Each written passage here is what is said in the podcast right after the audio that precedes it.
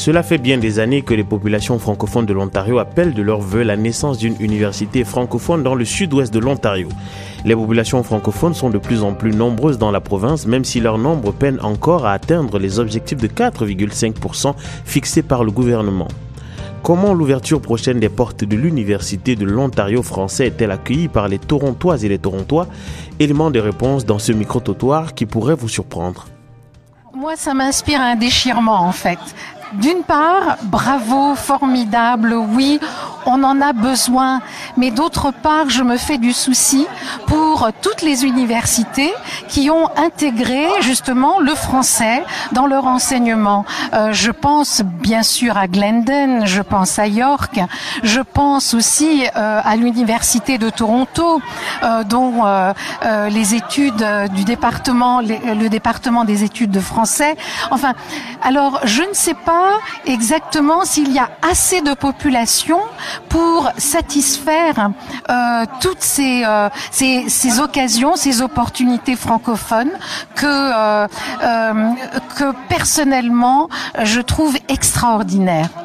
Um, c'est très intéressant parce que la seule université francophone que je connais est à Ottawa et c'est 5 heures ou 6 heures d'ici. Alors ça m'inspire à pouvoir continuer l'éducation um, à l'université en français euh, plutôt qu'en anglais. J'apprends une nouvelle. Tu m'as dit qu'il y aura une université francophone. Ça, c'est une très belle nouvelle pour, pour, pour nous en tant que francophones.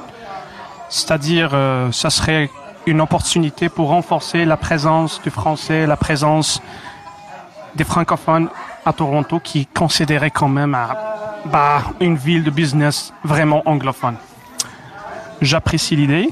Ça va, ça va donner plus à nous une occasion de défendre, de discuter, de, de, de se mettre en valeur dans la scène sociale, culturelle, économique, politique en Ontario.